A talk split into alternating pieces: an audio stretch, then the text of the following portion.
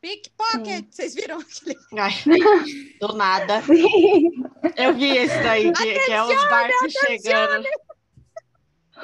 Desculpa, gente, eu falei. Meme.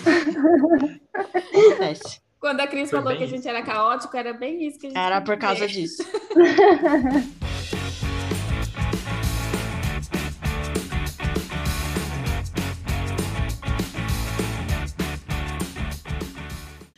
Oi, eu sou a Anne e a Neytiri é a versão hollywoodiana da Caipora.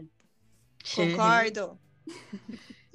Oi, eu sou a Paloma, fada Lilás, e eu amo tanto o folclore que o tema de aniversário de quatro anos do meu filho foi esse.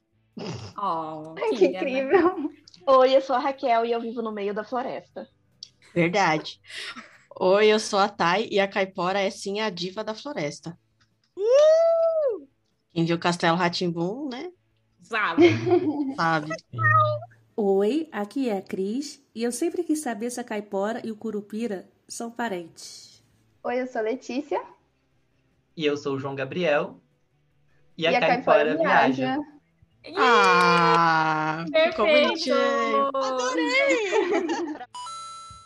No episódio de hoje, a gente vai conversar com dois alunos da Universidade de São Paulo, a Letícia e o João, para discutir um pouco sobre como a narrativa do folclore bras- brasileiro pode ser usado como uma voz na campanha de preservação ambiental e se unir à ciência e levar essa voz não só para o Brasil todo, mas para o planeta inteiro. Né? Então, bem-vindo, Letícia, bem-vindo, João. Falem um pouquinho de vocês, Obrigada. falem um pouquinho de, do que vocês estão estudando, como que é esse projeto de vocês, uma introdução para os nossos ouvintes saberem.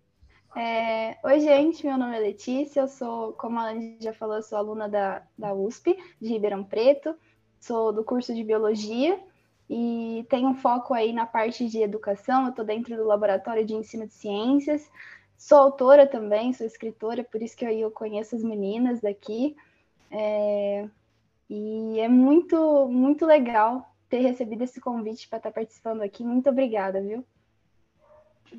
É, Oi, gente, eu sou o João Gabriel. Eu também sou da USP de Ribeirão, também faço biologia, sou da sala da Letícia. É, Também estou muito focado nessa parte de educação, foi a parte que eu me apaixonei quando eu comecei o curso.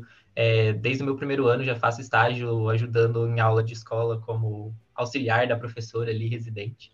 É, e eu conheci a Sol, assim, a gente se aproximou justamente por essa questão da literatura, porque eu sou um escritor mais amador, assim, a, a Letícia já faz isso mais publicado aí, né? Eu não, não cheguei lá ainda, mas foi assim que a gente se aproximou e aí a gente acabou caindo nesse projeto juntos aí que tem tudo a ver com literatura, né?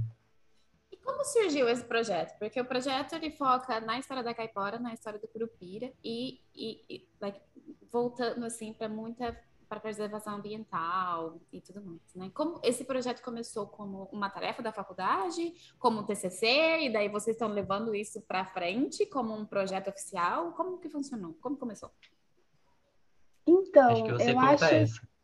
É, é, quando eu entrei no laboratório de educação com meu professor e orientador, ele é- chama Marcelo Motocani, é um professor da USP, ele comentou um dia sobre o evento em uma das reuniões que a gente estava fazendo, porque eu já estava com um projeto meio associado no laboratório dele, e, e ele comentou sobre o ESERA, né, sobre essa associação europeia que a cada, acho que dois anos, realiza esses congressos em, em diferentes países, todos eles focados assim, em educação, em ensino de ciências, mas com diferentes temas. E eu fiquei muito interessada, especialmente também pelo lugar, porque eu tenho uma admiração muito grande, uma vontade muito grande de conhecer a Turquia, apesar de que não vai ser agora, mas. E eu achei muito legal. Eu perguntei para ele se teria algum projeto já que algum doutorando, algum mestrando, algum aluno dele estaria fazendo para o Exera.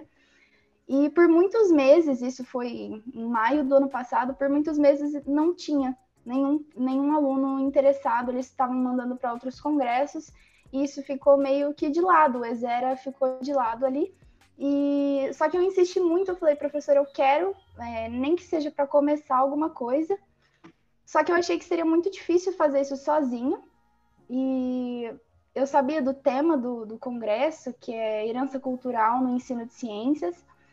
E eu falei, poxa, é um tema muito legal. O Brasil é super rico, por que, que a gente não faz alguma coisa sobre isso? E aí eu chamei o João e eu falei, por que, que você não faz alguma coisa comigo? Vamos fazer um projeto? E isso já estava assim, dezembro, o prazo de, de mandar um projeto era 31 de janeiro. E nessas férias aí, eh, a gente começou a ter reuni reuniões mais específicas com esse professor. E ele trouxe para gente o tema, assim, ele já sabia que eu tinha participado de uma antologia de folclore, e o João também conhecia do assunto, falou, por que, que a gente não usa isso dentro do trabalho? E a ideia surgiu, acho que é, acho que daí, assim, a gente começou a, a ir atrás de, de livros, tanto infantis quanto adultos, jovens, e, e começou a elaborar esse projeto sobre como misturar né, a, parte de narrativas indígenas com a conservação ambiental, que é forte também ali na USP. É um dos, é, acho que é um dos pilares ali fortes da, da biologia. João pode Nossa, comentar que legal, interessantíssimo. e muito interessante ver como que não só é óbvio, o tema do, do, congresso era sobre a, a tradição nacional, sobre, sobre o folclore de vários países e como isso ajuda na ciência, mas o Brasil, ele é tão rico em tantas, tantas, tanta cultura que a gente tem e que o mundo não sabe, né?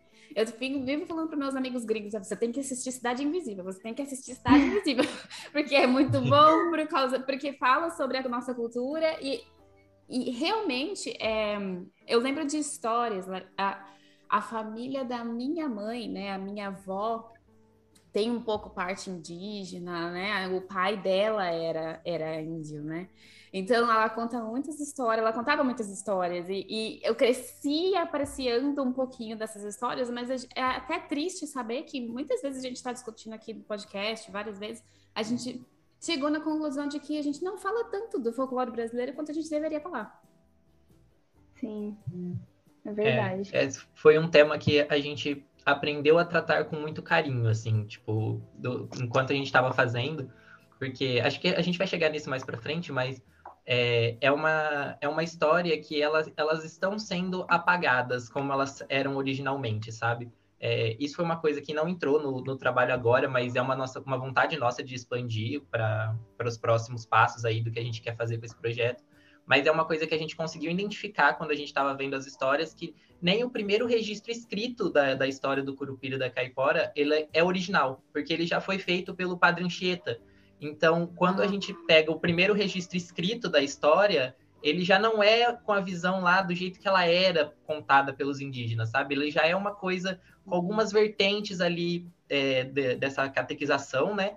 E isso vai ficando pior conforme os anos foram passando, assim. Você vai vendo que vai perdendo essas características. Isso é uma coisa que a gente não discutiu agora, mas que vem aí para os próximos passos. Nossa, é muito triste saber disso. A gente sabe que, que existe, existiu, pelo menos, eu acho que de certa forma ainda está enraizado assim na nossa, na nossa sociedade o, embranque, a, o desejo do embranquecimento, né? E, e é muito triste saber que eles estão tentando fazer isso com as pessoas que são as nativas desse país, né? A gente chegou aqui, os europeus misturou com não sei quem, e veio gente do planeta inteiro. E quem estava aqui antes contando a história deles, a história deles está indo pelo ralo, né? Ô, Anne, você sabe Sim. que você falou, né, que você tem essa descendência indígena. Eu também tenho, e é muito louco, porque antes eu falava assim, ai, ah, nossa, eu tenho descendência indígena. Minha avó era indígena, meu avô holandês. Que merda, né? Provavelmente. É, que merda. É. Provavelmente não foi uma coisa consentida, Romântica, bonita, maravilhosa, é. como eu falava, sabe? Então, depois de um tempo. Não foi a, a, história da Pocahontas. Não. não. Porque na minha família tem assim, minha avó, ela é, era minha avó e mais dois irmãos. E a mistura foi tão louca que a minha avó era assim, como eu, e para quem não está vendo, é, morena, né, de cabelo bem escuro, pele bem morena, é, sobrancelha grossa, só que o cabelo dela era bem enrolado. A irmã dela, que é freira, tem olho cinza. É um olho bem azul, bem claro, e ela tinha o cabelo mais liso e mais claro. E o irmão dela, mais novo, era ruivo. Então foi realmente Nossa. um choque genético, assim, sabe? Foi misturou, bem né? diferente. Né? Cada é... vez que teve um filho, misturou um pouco mais, misturou um pouco mais. E eu acho que teve muitas famílias que passaram pelo mesmo processo, né? No caso da minha Sim. avó, o pai dela era indígena e a mãe não. Mas eles, eles chegaram a se casar e tal, mas ele era fanfarrão, abandonou família, esse rolê todo, sabe? Tanto que a minha avó ah, perdeu a mãe dela muito jovem e ela foi adotada por uma outra família, então a gente perdeu muito contato, assim, do, do pai dela. Ninguém nunca mais ouviu falar, né, do meu bisavô. Mas é, é, o é um fato muito claro que os europeus chegaram aqui para tomar o que, o que eles podiam, né? Inclusive as mulheres, né? E como que foi a escolha da, da como que foi a escolha da, da caipora, né, e do curupira, assim, porque a gente, a nossa, nosso folclore, todo, quase todos eles são protetores do meio ambiente, mas por que eles, né? Eu acho que foi, na verdade, a gente tendo que fazer uma escolha que a gente não queria fazer, porque se fosse pela gente, a gente poderia estar fazendo aí das 10 principais que a gente mais conhece, todas, mas a gente não tinha tempo para discutir tudo isso. E aí a gente Uhum. pensou, tipo assim, precisamos escolher uma. Qual? Sim. E o curupira e a caipora, eles são, na verdade, o curupira primeiro, né? Ele é já é, tradicionalmente conhecido por ser um protetor da, da mata, né? Ele é, tipo, ele está ali intimamente ligado à conservação. Apesar da gente conseguir tirar a conservação de outras narrativas, esse era mais evidente. E a caipora veio junto, porque quando a gente começou a, a fazer essas pesquisas, a gente descobriu que em alguns lugares eles são intercambiáveis. Então é, é difícil você diferenciar se aquela história está falando do curupira, da caipora. Às vezes eles têm nomes parecidos, com grafias diferentes. E aí a Uhum. gente resolveu fazer as duas coisas juntas, é, pra- porque a gente conseguia fazer essa, essa discussão das, de todas essas histórias que estavam envolvendo eles, assim, sabe? É, e foi mais por isso mesmo, mas a ideia agora tipo, é con- continuar e discutir várias outros, outras narrativas dessas. A gente pretende fazer sim. É, porque se você for olhar cada canto desse país aí, tem um diferente, né? Sim, com certeza. Então, todos vocês eles com o falaram- mesmo objetivo. Vocês falaram disso, né? Deles, às vezes, em algum momento, ser meio que, né? Muito parecido, mesmo personagem, talvez, enfim. É, e, essa, e vocês sabem de- é, elencar essas características em comum, assim, que vocês identificaram nas pesquisas? Quer Eu acho que isso? principalmente a, a descrição, né? Assim, é, gera- assim, algumas coisas diferem eles, né? Então, o curupira a gente lembra muito às vezes do- dos pés para trás, né? É, a caipora a gente lembra muitas vezes dela montada em um porco do mato, em um, um animal assim. Mas no geral eles são tratados como é, personagens, como divindades. é, pequenas, às vezes pele vermelha, é, às vezes pele mais escura, com cabelo vermelho, Às vezes de fogo. sim, às vezes de fogo. Então, essas características a gente vê que são muito semelhantes, e às vezes o nome, né?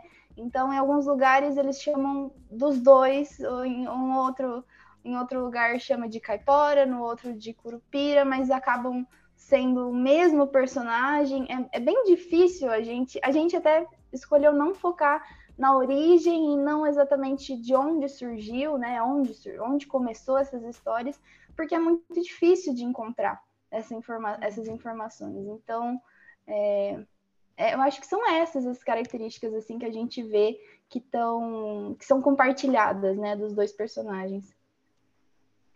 E acho que o fundo conservacionista. É, tipo, isso é a única coisa que acho que não muda. Independente da versão, da, de se é das mais antigas, das mais recentes, essa questão do fundo de conservação na história, ele tá ali presente, seja por uma visão bem da época, da, bem assim, bem indígena mesmo, daquela visão, da cosmovisão deles, seja na história com o maior nível de colonização que a gente encontrou. Assim, todas têm essa, essa visão de conservação, de formas diferentes, mas ela tá lá. Da conservação dos recursos naturais, você disse. Isso. Sim. Interessante. dos animais também, da, da parte de biodiversidade. A gente vê que em algumas histórias, é, acho que principalmente o Curupira, eles fa- falam que é, ele tinha o costume, assim, antes das tempestades, bater nas árvores para ver se elas vão cair, se elas estão bem é, pregadas assim no solo. É, já na caipora, a gente vê muito que é voltada para a conservação do, dos animais, então animais de caça. É, então, ele, os dois têm isso, mas até que tem um. Um é mais focado em uma coisa, o outro mais em outra. Que interessante. Ah, eu não sabia disso. Eu também É, não. eu já ia comentar isso né? daí. Eu já ia comentar que o que eu ouvi do Curupira, assim, crescendo nas escolas e tudo, é que não que ele era um protetor, e sim como um moleque brincalhão que enganava caçadores. Claro que a gente cresce e começa a perceber, ah, ele enganava caçador porque ele estava protegendo os bichinhos, né? Sim. Mas para ver como até o discurso que você usa no, né, ao contar aquela história, você pode estar Boa. perdendo a essência dela, né? E- Porque aí, eu assim, moro se a gente for- região... Brincar com essa parte de regional, né? A Raquel, que é, é centro-oeste, né, amiga? Que Isso, né, geografia aqui indígena. passou longe. Então, Raquel, centro-oeste, a gente aqui do sudeste, essa narrativa da Raquel, a gente escuta ela do Saci. Uhum. Aqui. Então. Então, ele que engana caçador, que, que, É que causa, que faz e acontece, entendeu? Então, já é uma outra outra parte, já é uma, uma a outra nossa- personalidade. É, a, a gente tem essa narrativa do Saci também por aqui, só que do Curupira, que eu achei interessante, eu nunca ouvi falar que ele batia nas árvores para ver se as árvores iam também não. aguentar a tempestade, né? Que E talvez lindo. seja pela região, porque apesar de eu ser do centro-oeste, eu moro na região do Cerrado, então nós não temos árvores muito altas. E a gente ouvia Aqui, isso, então, que ele piorou. engan- Tem enganava prédio, tem que sair batendo nos prédios de São Paulo. fazia Dando o- com porrete a- no prédio. fazia os seres humanos se perderem dentro da floresta e tal. A gente cresce e entende, né? Até participando, estudando mais sobre o folclore, vê esse fundo de proteção. E a caipora também. Até a gente tem no cinema a caipora, né? No, no antigo Castelo Ratibum. Mas era sempre isso, alguém que ia para brincar, para enganar, para trollar, sem Hum. falar a real história do porquê estava fazendo Sim. aquilo, né? Levando A em gente- consideração essa parte de que nem você falou assim, ah, a gente cresce e percebe a, a real história por trás, né? Então, e tira- pegando esse gancho, eu queria pensar como que a gente pode usar essas histórias dentro das escolas hoje para educar desde sempre as crianças, os adultos, os, os, universitários, de como que a cultura e o folclore brasileiro podem levar a essa, essa missão da conservação ambiental, da preservação animal. Eu acho que antes da gente comentar isso, eu vou pegar um gancho no que vocês falaram antes, e eu acho que o João vai gostar de, de comentar também. Eu tava Quando louco a pra gente- fazer isso. Ele, ele tá até sorrindo, ele fala, "Nossa, é o meu momento de brilhar.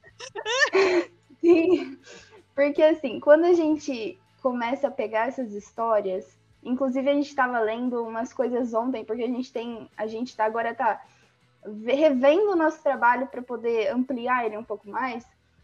A gente estava lendo como algumas coisas são transformadas de visões de povos é, originários para uma coisa de ficção. E, que é- e aí, inclusive, tem toda uma problemática envolvendo, às vezes, o termo folclore, que a gente tem um costume, um costume muito grande de usar, né? Então, assim, a gente viu, e eu acho que o João vai poder falar melhor disso, que tem muito esse negócio de você tirar o peso de uma história que, que era assustadora, né, para as pessoas que contavam, que era uma coisa de respeito, e você transformar numa. você infantilizar uma história, você é, transformar aquilo em contos fantasiosos, né? E não, e, não na- e não respeitar ela como a cosmovisão que ela era. Então, a gente falou disso no trabalho, a gente colocou, inclusive, até uma categoria, é, a gente usou, no trabalho a gente usou um- uma metodologia que chama análise textual discursiva, que inclusive é uma metodologia criada por um brasileiro. E a gente analisou todos os textos dessa forma e a gente viu que é, diferentes textos é, têm linguagens diferentes para idades diferentes. E, e isso foi uma das coisas que a gente propôs, que poderia ser usado é, para diferentes. é, como que eu digo? Pessoas de diferentes idades, tanto um público juvenil quanto um público infantil, um público adulto. Então, uma das coisas que a gente estava conversando ontem, inclusive, é que seria muito legal conseguir falar com uma comunidade para conseguir ouvir essas histórias de como elas eram lá atrás, sabe?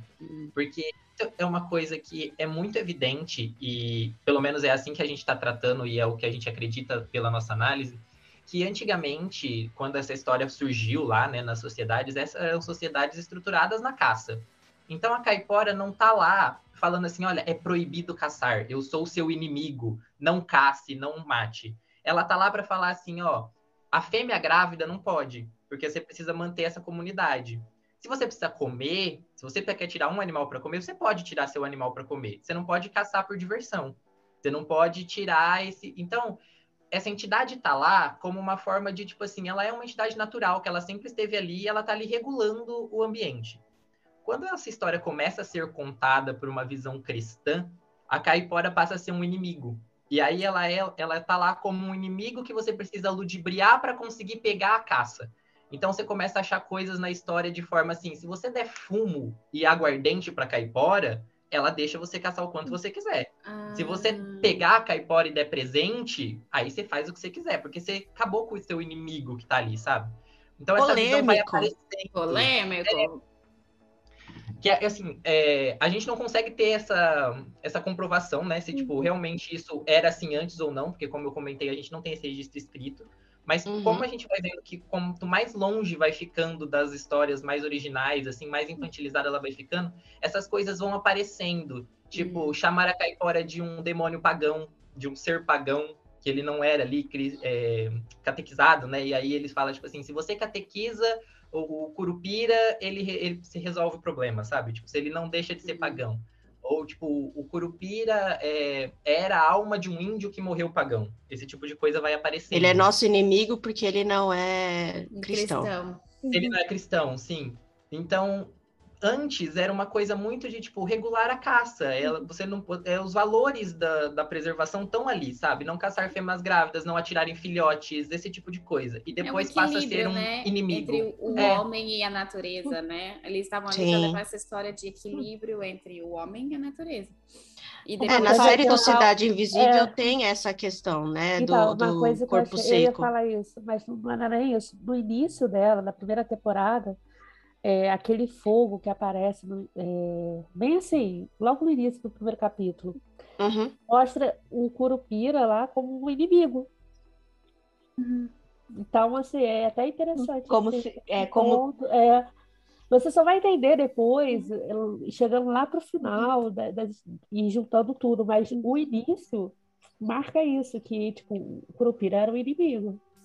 Uhum. E uma, coisa bem e o alcance da igreja hum. quando se trata de do avanço, né, da religião dentro dos uhum. países, conforme Sim. a colonização acontece, né? Porque eu acredito, por exemplo, para o povo original brasileiro, é, quando o homem branco começou a chegar, começou a caçar, a caçar, começou a devastar, eu acho que essas histórias elas ganharam ainda mais força, né? E daí, junto com tudo isso, veio também a, a igreja, o cristianismo, e daí as histórias começaram a se dissolver em outras histórias, né? Sim. A narrativa muda, e uma, né? uma coisa muito interessante que o João falou, e faz muito sentido, é que veio a recontagem dessas histórias com um sentido de suborno. Eu vou dar o fumo para a caipora e ela vai me deixar caçar. Eu vou dar tal coisa para tal ser folclórico e ele vai me permitir. E se a gente for analisar num contexto político, no contexto histórico, no contexto da administração pública, quando o cidadão está de fora, ele tem aquela visão, é corrupto. Mas essa corrupção, ela veio com a invasão europeia, ela se persistiu, veio no coronelismo, a gente pega o voto. No, não, não vou dizer um passado tão longo, não, isso ainda acontece. Quantas pessoas vendem seu voto?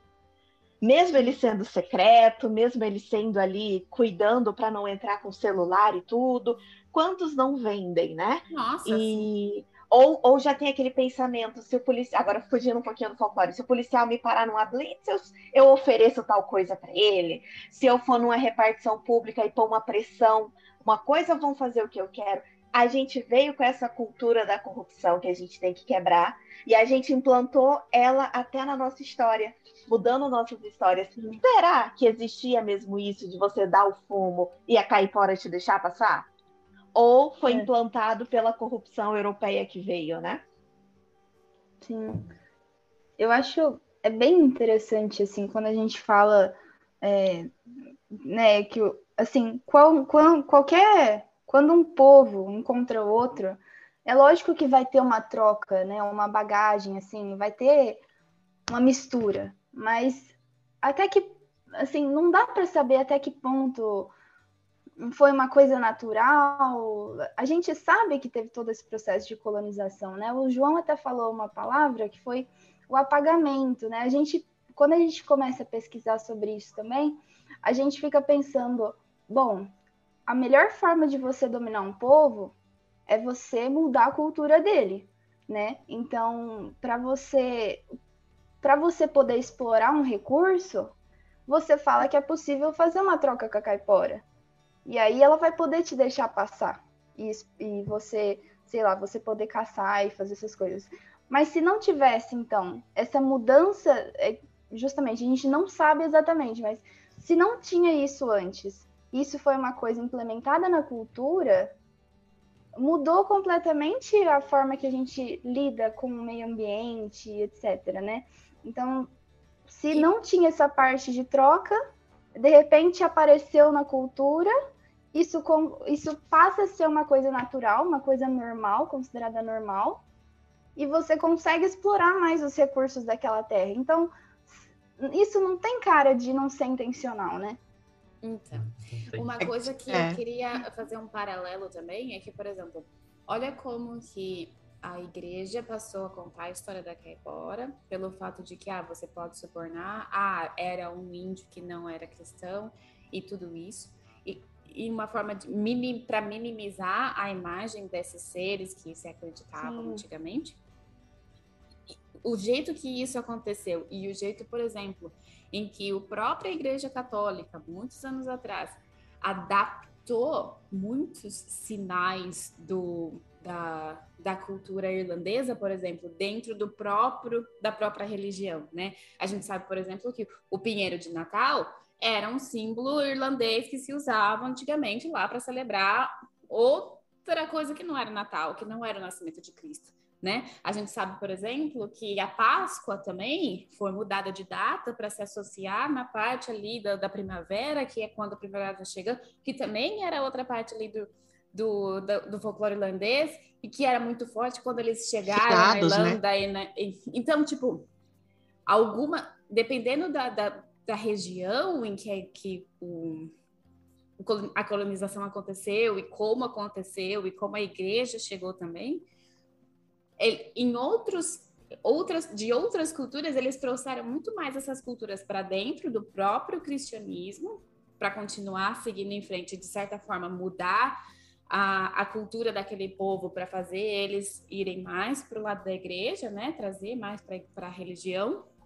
E no caso do Brasil foi o oposto. Eles só apagaram né? Eles não adaptaram nada do que era do culto da- do, do folclore original brasileiro para dentro da igreja, né? Eles só chegaram e assim, ah, não, isso aqui não, isso aqui é errado e a gente segue, tá? E é assim, pô, acabou. É, Triste, eu né? acho que naquele gancho da questão da escola que a gente estava falando, eu mesmo, é a minha experiência, mas imagino que seja a de mu- muitas pessoas, a gente vê essas histórias como literalmente lendas e coisas que são, tipo assim, ah, o personagemzinho, sabe? A gente vê o Curupira Caipora, o Saci, como se ele fosse o Superman e o Batman. Mas só que não é isso, sabe? É para ele estar tendo um valor ali igual a Nossa Senhora. Porque É. eles eram entidades divinas. Eles não é o Superman, não é o, a historinha infantil, a brincadeirinha. Eram entidades, eram seres que Eles estavam ali na cosmovisão de um povo. E que Sim. viraram o Superman, sabe? E aí, que tipo, eram deidades, né? Que eram É. adoradas e respeitadas e, e que a gente transformou em personagem de história infantil. Gente, se eu falar pra Exatamente. vocês que o Stan Lee tem um. Em parceria com os autores brasileiros, ele tem um quadrinho com os personagens folclóricos. Vocês sabiam? Eu nem sabia disso. Nossa, eu Nossa, nem eu sabia não, disso. sabia. Chama Defensores da Floresta. Eu ganhei um exemplar ano, Uhum. ano Eu retrasado. vou procurar. Vou- É. eu Mas aqui. isso, tal, assim, não, não sei ao certo, né? Não sou pesquisadora do tema, mas creio que esse tentativa de apagamento que veio muito no início é que eles não tinham interesse de ficar no Brasil ou na América do Ah, eu Sul, ia vamos dizer que isso. Brasil, Eles Brasil não vieram era só para Brasil. explorar, É, eles não vieram para isso, colonizar. isso. É isso. Por exemplo, a gente Vieram diferença- fugido, né? No cagaço. Porque Não, Napoleão não, no tá chegando lá no início. Portugal e daí o, do- o seu João falou assim: eita, vamos embora daqui. Não, mas aí, aí Aquela a gente história, tá né, que a falando, a gente está falando já dos anos 1800 e alguma coisa. Que eles fugiram de fato, porque Portugal estava tomado pela França e dependia da Inglaterra de ganhar a guerra, né? Mas antes, vamos voltar para 1500, na aspa, ou antes Sim. até de 1500, aspas, Ah. descoberta, né? Com muitas aspas nessa descoberta. Não era intenção ficar aqui. É tanto que a gente vê os ingleses que saíram da Inglaterra e foram para os Estados Unidos, foi com intenção de colonizar mesmo, de fincar terra ali. Depois de 1800, a gente teve muita a vinda de europeus no século passado por conta da guerra, né, da, da Primeira Guerra Mundial, Segunda Guerra Mundial, que vieram para cá. Então eles vieram com a intenção de fincar é, é, ponto e, e viver ali. Quem veio em 1500 veio com a intenção de tirar. Eu falo porque eu, eu infelizmente, descendo dessa escória portuguesa que veio para o Brasil, porque se eu remonto meus ancestrais, eles são brasileiros há muito tempo. Só que eles não são bem brasileiros, né? Eles vieram de algum canto ali de Portugal, se enfincaram no Nordeste, enfim. Então veio a escória. Essa escória fez essa corrupção, essa escória veio com intenção do suborno. E depois que foi. E ficou, ficou aqui porque viu que era melhor do que voltar e ser preso na Europa. É que nem a Austrália, né? Era melhor ficar lá naquela terra diferente e do que voltar e ser preso. Talvez por isso houve tanto esse apagamento, porque a igreja não teve intenção de agregar, a igreja, os europeus, teve intenção de retirar. Uma coisa bem interessante que eu ouvi uma vez que eu fui fazer um concurso no Sul, aproveitei para conhecer a região ali de Blumenau, e o guia turístico falou uma coisa. Por que, que o povo europeu que veio no século passado prosperou? Porque eles vieram e eles abriam uma escola. Com essa escola, eles educavam as crianças para elas poderem trabalhar e aquela cidade crescer e prosperar. No início de 1500, os portugueses vinham e abriam uma igreja. Eles não abriam uma escola para ensinar o povo, nem o povo deles.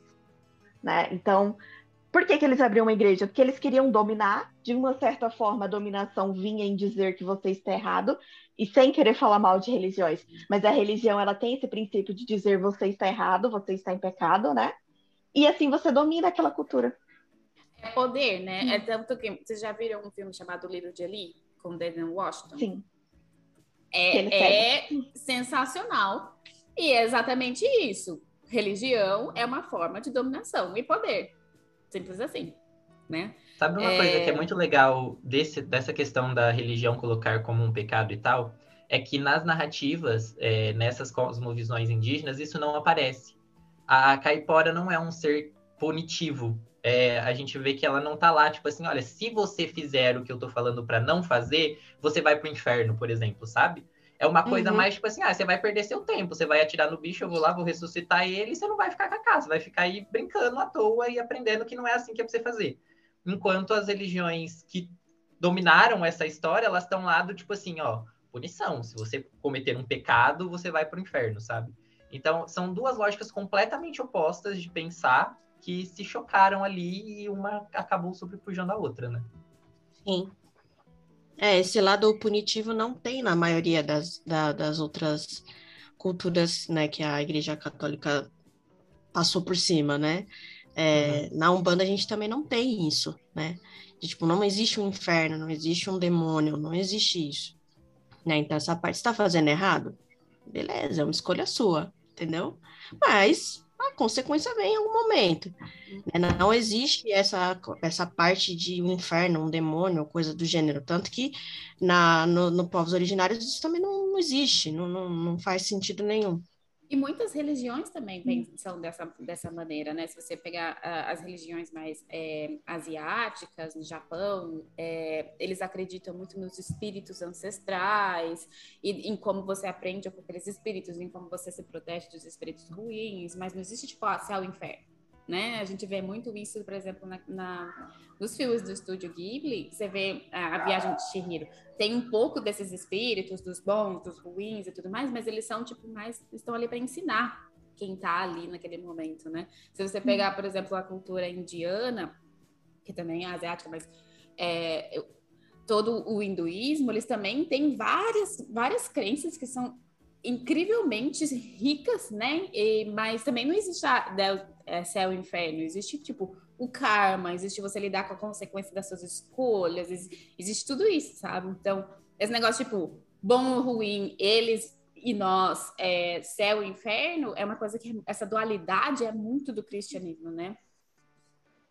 Eu acho até que eu acho, eu acho que vem um pouco, pelo menos na parte das culturas indígenas, eu acho que tem uma aproximação maior é, ali um, um, equivalente natureza e homem, sabe? Tipo, não é uma coisa que fica assim, é uma coisa que tá em equilíbrio, você tem que viver, você tá no mesmo ambiente, você tem um respeito muito grande pelo por onde você está, né? Então, você manter as coisas em equilíbrio não vai ser bom só para a natureza, vai ser bom para você também. É um, é um, é um conjunto, é um, não é uma coisa separada, não é uma coisa com é, degraus, né? Que vai é. separar você.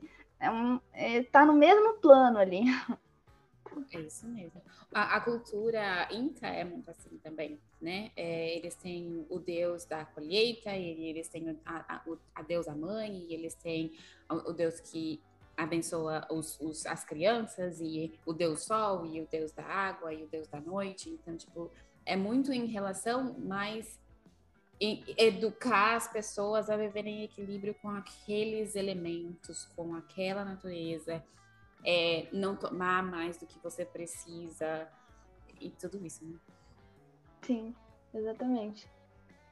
Você tinha até perguntado, a gente divagou tudo, né? Mas é, como a gente pode trazer para o hoje, né? Para o ensino o nosso trabalho ele foi realmente de uma proposição de que isso pode ser usado. A gente, nesse trabalho em si, principalmente pelo pouco tempo que a gente teve, a gente não teve tempo assim de bolar um negócio para poder aplicar e depois trazer os resultados dessa aplicação. A gente propôs que isso pode ser usado e a gente tem ideias até de como isso pode ser usado, mas o nosso foco foi mais esse, assim, falar, olha, você está vendo, vocês estão vendo o potencial que isso aqui tem? A gente elencou os motivos pelo, pelo qual esse, essas histórias, essas narrativas têm potencial para ser usada dentro de sala de aula, tanto para um público infantil quanto para um público mais adulto, né? Porque as linguagens também são diferentes. Então, o nosso, nosso trabalho foi muito nisso, assim, a gente acha que pode ser usado justamente por conta dessa, dessas histórias aparecerem no Brasil todo, mesmo que com algumas características diferentes, elas estão presentes em todas as regiões, elas estão, elas podem ser usadas para todas as idades. A gente, inclusive, até achou um, um quadrinho do Maurício de Souza, da turma da Mônica, aí, sobre o Curupira, lógico, com algumas diferenças, mas ele existe. E então, assim, por, por essas características e por ser tão importante a gente é, trazer de volta essa história e as histórias origi mais originais que a gente consegue encontrar, a gente propôs que isso pode ser usado e é importante que seja aplicado na escola, né? E, tá, e talvez pegando um pouco de gancho aí, do, até que a Paloma mostrou para gente, é, pra gente os aliados aí da, da floresta, é isso? Da Amazônia, eu falei errado. é, eu acho que o nosso a gente não tem a intenção de falar, olha, você não pode usar isso em uma em uma história em quadrinho, você não pode. É, a gente não tem a intenção de falar, você não pode usar. Mas a gente queria que isso ficasse, ficasse a ideia de tipo, você pode usar desde que você use com respeito. Você pode trazer essas histórias desde que você, você traga elas com o respeito que elas merecem né? É, falando, mostrando que isso não é um, só uma ficção. Eu sei que a gente, pelo assim, por, por toda por todo o processo que a gente passa aí na sociedade, né, né, desde quando a gente começa a ser educado, a gente tem mais essa visão, mas a gente não, a gente quer justamente trazer de volta o poder que essas histórias têm da forma que elas nasceram, assim, ou no máximo que a gente consegue encontrar disso. Então, é, vocês, desculpa, vocês falaram de resgatar essas histórias, o João também comentou de procurar comunidades mais antigas. É, onde pode ser encontrado? Você já tem algum, algum acesso ou, ou já tem por onde começar esse, esse ponto? Porque assim, o Brasil é muito vasto, né? E eu acho que limita muito você estar numa região e essa comunidade está em outra. Eu acho que a gente está bem longe de chegar nesse passo ainda. Sim, é, eu já ia perguntar se não existe algum acervo de pesquisa online até, porque eu vou dizer por experiência, é, um spoiler que eu não sei se eu poderia soltar, mas vem aí uma antologia que eu escrevi um conto, eu vou falar mesmo porque o conto é meu, sobre a gralha azul. E eu tive muita, muita dificuldade, é, porque tinha que ser a gralha azul, né? Eu não, não daria para mudar. E eu tive muita dificuldade de achar o, a real história dela. Porque pesquisando na internet, nos acervos que eu consegui, ela é do Paraná, beleza, daquela região, mas ela tem um monte de versões. E versões muito diferentes. Não é nem assim o Curupira que enganava os caçadores para que eles não matassem demais os animais, e ele também bate na árvore. Beleza, é, é, ainda são coisas que se assemelham, né? Mas eram versões muito diferentes da história. E eu fiquei assim, e agora? tentei criar do meu imaginário, tentando respeitar, claro, né? Aquela cultura também, sem, sem demonizar como a religião fez no passado. Só que eu não sei se o que eu fiz foi baseado na história real ou na história das vozes da minha cabeça. Uhum. É difícil, né? Porque os povos é. indígenas é. brasileiros, eles, cada aldeia era uma, uma cultura diferente, era um idioma diferente, era, era total. É e eles estavam, eles viviam como se fossem únicos, né? Em cada uma das regiões. Então, se for ver, a gente não tem um povo originário brasileiro, a gente tem centenas de povos brasileiros que cada um tinha o seu, seu idioma, a, a, sua crença e as suas histórias, né? A gente está falando também de uma de culturas que não tinham escrita, né? Então, é. É, eu acho que isso, o, o João pode falar mais também. Eu acho que o acervo, você encontrar essas histórias muito originais é muito difícil. A gente também teve dificuldade. Os livros que a gente usa, usou, principalmente, é, ah, eu ia perguntar isso. Você procurou, pode aproveitar assim, e falar? Ó, eu vou mostrar três dos, que, dos principais que a gente usou, que são, antigos, são mais antigos os livros, eles são boas referências para gente. É, um chama Lendas e Mitos do Brasil, é do Teobaldo Miranda Santos. O outro que a gente usou bastante foi Painel de Lendas e Mitos da Amazônia, que é do Franz Pereira, Franz Kreuter Pereira, esse aqui. E o outro livro que a gente usou é Literatura Folclórica do Américo Pellegrini. Esse aqui. É um, foram, assim, os três que a gente mais analisou. É muito difícil encontrar essas histórias originais, assim. É, e para a gente, e como o João falou, a gente está muito longe de conseguir é, realmente entrar em contato com, com é, povos indígenas, né? A gente sabe que acho que a faculdade, a universidade, ela te dá talvez um apoio, assim, ela te dá pelo menos acho que um pouco mais de base para você começar uma pesquisa sobre isso. Mas é um processo longo e precisa de ter muito respeito, né? Porque você está chegando num, num, num, espaço que é uma cultura totalmente diferente, você não vai poder impor nada, né? Você vai realmente estar tá ali para aprender tudo tudo que as pessoas vivem, né? Isso se você também não for precisar de um tradutor que vai traduzir o idioma para que você está indo visitar para o português que você fala e tentar se comunicar Exatamente. com aquele povo, né? E você e uma coisa tam... passar por ética também. A gente fala muito de comitês de ética, né? Então, Sim. nossa, é um processo gigante. E uma coisa que pode estar acontecendo também é esse esquecimento cultural ou, enfim, dentro das próprias aldeias indígenas, dos povos indígenas. Uma reportagem que passou recentemente no Fantástico, do Amapá, o governo levou dentista, médico, nutricionista para atender povos mais isolados. E entrevistando o cacique, ele estava tocando uma flauta que ele mesmo faz, que chama os pássaros. Aí ele explicando que os pássaros vêm, comem a fruta, semeia na região, que ele mantém a natureza. Aí o, ele, o, o, repórter pergunta para ele: quem te ensinou? Meu pai. Uhum. Quem ensinou seu pai? O pai dele. E quem você ensinou? Aí ele para, aí ele fala assim: é, nem todos estão querendo aprender. Ai, que dó. Então, assim, partiu o coração ali, porque os jovens atuais, eles querem o acesso à tecnologia, vamos assim considerar, mas também falta aquele como que a gente vai preservar a história, e não vou colocar só para os povos indígenas, para todo mundo, entendeu? Brasileiro, seja quem for, como que a gente preserva a história seguindo o caminho da tecnologia, uhum. seguindo o futuro? É, eu acho Fica a reflexão.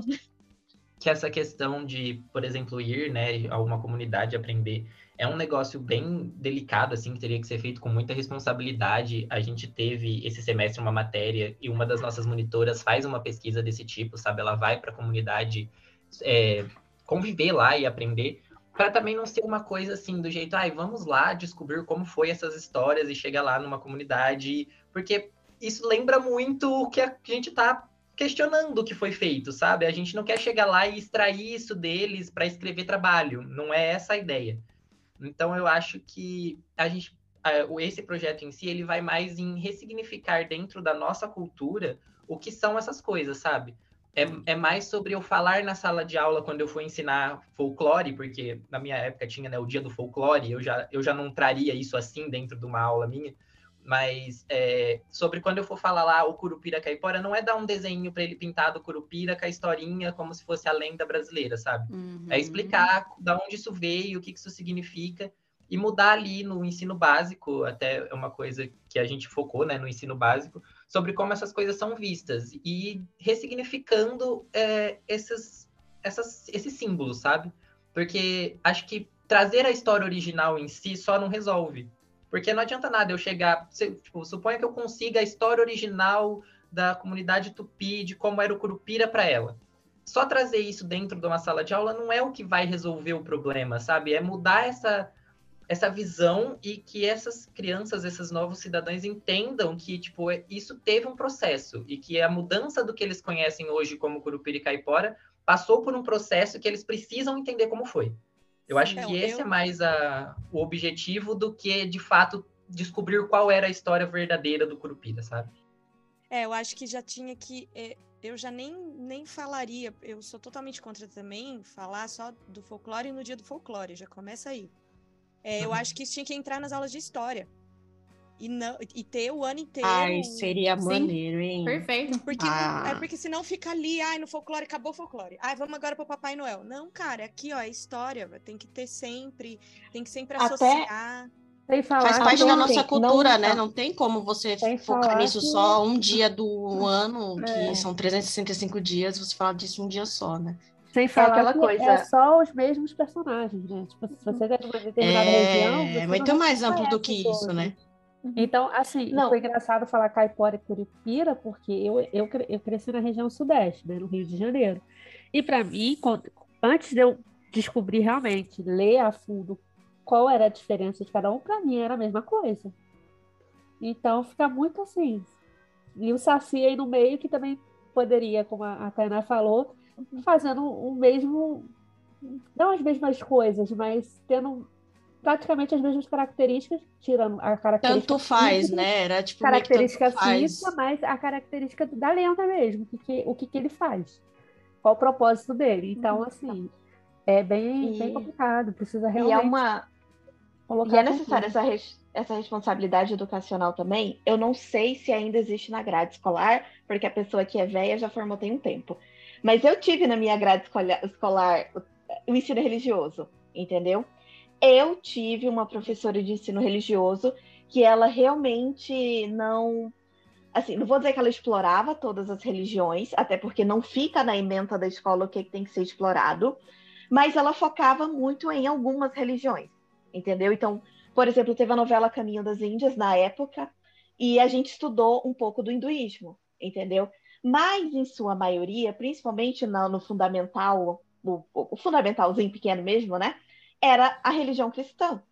Não ia nem para o católico nem para o protestante, mas a religião cristã. Então, não sei se ainda existe essa disciplina na, na educação básica, mas seria às vezes necessário ter sim a disciplina para a gente estudar religiões, que fosse um mês a religião X, o outro mês a Y, no outro a Z, e com o tempo aprofundar né, a, o estudo também. Não é só estudar, por exemplo, religiões indígenas na educação fundamental 1 e chegar no ensino médio você focar só na cristã. Então, é, é necessária essa visão da educação em cima disso. É, eu acho que a gente pode parar para ver como que religiões ao, ao redor do globo são tratadas nesses currículos, sabe? É, a gente vai ver que essas religiões, por exemplo, o islamismo, o budismo, o cristianismo, eles ainda vão aparecer nesses livros didáticos como religiões. Aí, quando a gente for falar, por exemplo, de Grécia, a gente vai começar a ver isso como mitos gregos, mitologia uhum. grega. E quando a gente for falar de folclore, nem mitologia indígena é mais. Isso já virou a historinha da lenda do Curupira, sabe? É. Então, tipo, seria... Colocaram na ralé da ralé. Nível. Porque a gente não chama no material escolar, eu acho, assim, não, não tenho essa pesquisa, eu tô falando por mim, mas eu acho muito difícil você achar em algum lugar escrito mitologia cristã num livro, num livro didático, assim, sabe? Você não vai achar isso então, escrito. Então, e, tipo, e se tratando difícil. de como a gente, do que você acabou de falar, da, do, da mitologia grega, da mitologia nórdica, da mitologia irlandesa, o cristianismo tá ali, gente, é toda a mesma coisa. A verdade é que se criou uma hierarquia de que a religião é mais, e daí a mitologia é menos, e aí o folclore é, ah, é uma historinha para criança. É a historinha, é. E eu acho que começa por aí, de falar que mitologia não, gente, era a religião daquelas pessoas. É do Exato. mesmo jeito que você acredita aqui, que você tem seu presépio, eles tinham as estátuas deles, e eles e faziam Zeus... as oferendas para os deuses deles, e rezavam para os deuses deles. E era a mesma coisa. E eu acho que começa por aí em você entender que essas entidades eram entidades para cada pessoa e que não tem uma coisa que é mito e lenda e a outra que é historinha. E eu acho que eu já estaria muito satisfeito se tipo, eu conseguisse fazer uma sala sair com essa ideia de que tudo é a mesma coisa e que pessoas diferentes creem coisas diferentes. E dá também a liberdade para as pessoas é, acreditarem no que elas quiserem, né? Porque se você uhum. quiser re, re, se voltar pro, pro greco-romano e acreditar em Zeus e tal, é, é uma liberdade sua, né? Da mesma forma que se você quiser se voltar para o hinduísmo, é uma liberdade sua, né? Mas é, é triste quando uma sociedade lá tão enraigada numa única religião, né? No, caso, no nosso caso, a gente sabe que o Brasil é um país muito cristão e muitos outros países também é, né? Como Estados Unidos mesmo, muitos lugares, mas é, é, difícil porque se trata de uma questão, tipo, não, essa é a religião, o resto é história, é só historinha. E, e, não é bem assim, né? Porque se você é hindu, você não acredita no Cristo do, do, da religião cristã. Então, tipo, ah, mas você é ateu, ah, você vai para o inferno, você não acredita no Cristo. Mas, mas viu, eu nasci nesse país e eu fui criado para acreditar nessa religião aqui que não, não existe Cristo nessa história. Né? E nem existe inferno, já começa por aí. Como é que eu vou vamos, lugar que eu não acredito? Vamos lembrar daquele episódio hilário do Porta dos Fundos, que o cara Ai. chega no céu e o cara, ah, acreditou no Deus errado. E aí? O Deus certo é era o Polinésio, exatamente. É, é. Exato, exato.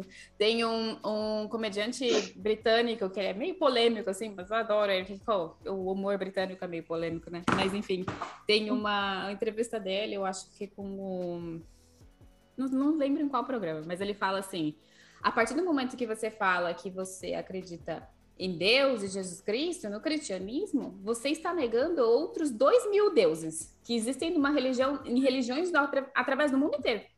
Então, qual que é o ponto que a gente está discutindo aqui? É. é aquela coisa, a religião, ela é cultura. Religiões em si é cultura, só que uma cultura não pode dominar outra e uma cultura não pode querer apagar outra. É. Só, só, entrando nesse gancho, assim, que eu, eu, lembro que eu escrevi, não é, faz parte, não é a história do folclore brasileiro, mas envolvia a mitologia grega. E eu estudei, é, eu fiz grego na faculdade, né? Então, assim. E eu sou, assim, é, é até interessante, assim, porque, assim, eu também sou católica.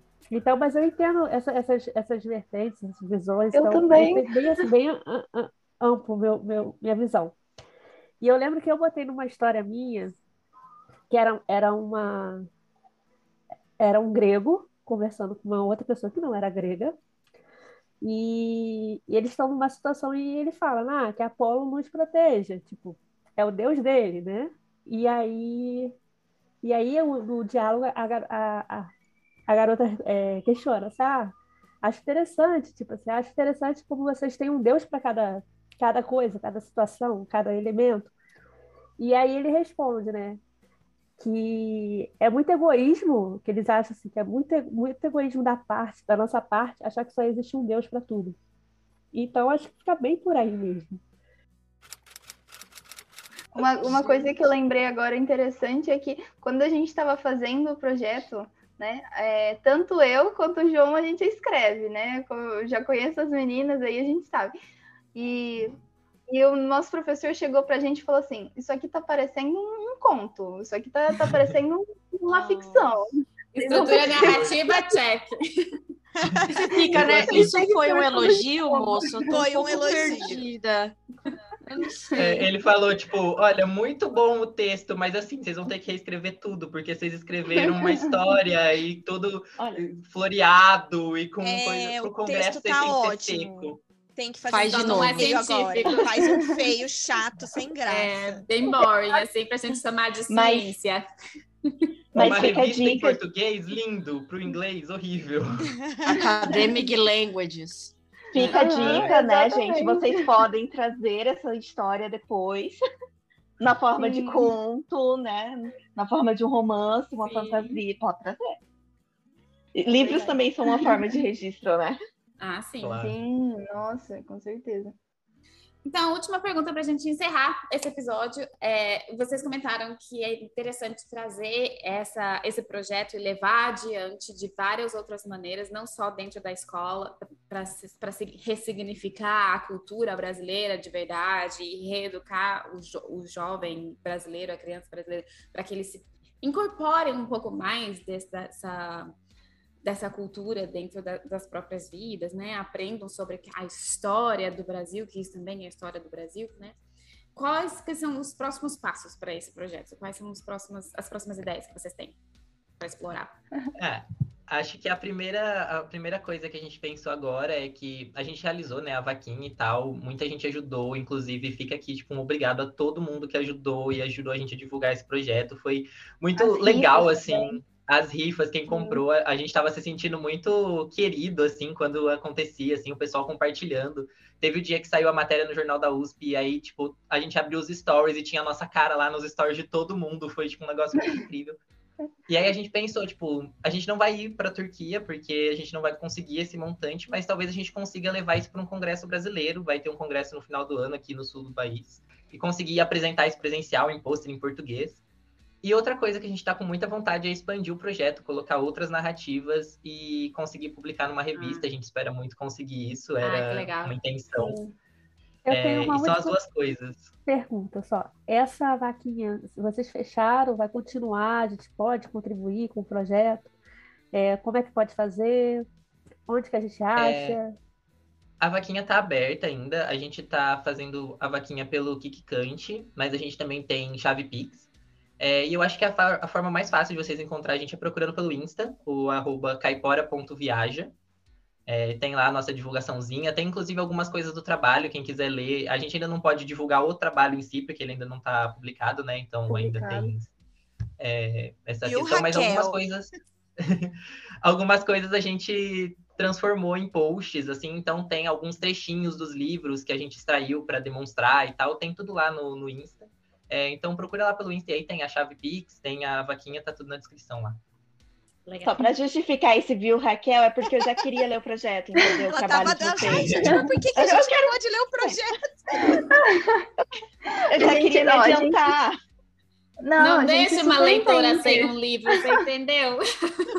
E uma leitora Jesus que gosta de folclore. A gente queria já poder divulgar isso, mas eu acho, e como a gente está esperando a, a, apresentação, eu acho que o evento mesmo, depois ele realiza uma. ele monta uma revista com os projetos que foram apresentados. Uhum. Então eu acho que depois que sai lá, aí é tranquilo de ler. Aí a gente porque divulga não no tem toda a Insta. questão ética. É, Ó, a, gente, aham, a gente divulga no Insta. Eu adorei receber vocês aqui, eu adorei esse papo. Foi muito gostoso, A foi gente muito amou o legal. convite. Gente, eu amei. A gente podia ficar falando disso o dia inteiro, como eu falei. Voltem Obrigada sempre. por ter vindo. Por favor, as, as portas você- são abertas. Sim. E para você que ouviu esse, esse episódio, é, entre em contato com a gente. Vai lá no nosso Instagram, Coxinha Literária, e deixa sua mensagem, é, deixa sua dúvida, faz sua pergunta, né? É, manda um, um, abraço pra gente, mas também vai lá no Instagram, caipora.viaja, para seguir e apoiar o projeto da Letícia e do João. É, vocês vão achar no link da bio deles o link para apoiar financeiramente, para eles poderem ir para o sul. Então, vai lá, qualquer ajuda é, é muito bem-vinda, né? E deixa, deixa um like, manda uma mensagem para eles, façam perguntas, porque eles têm muitas respostas, eu tenho certeza para vocês que, que é um curioso sobre a, a cultura brasileira, sobre o folclore e sobre a história de- desse projeto. E, de novo, obrigada. Eu adorei esse episódio, foi muito divertido. Obrigada a gente agradece, gente. Foi muito bom estar aqui. Sim, de Um verdade. beijo. Muito, muito obrigada. Tchau, gente. Beijo, gente. Tchau, Tchauzinho. beijos. Tchau.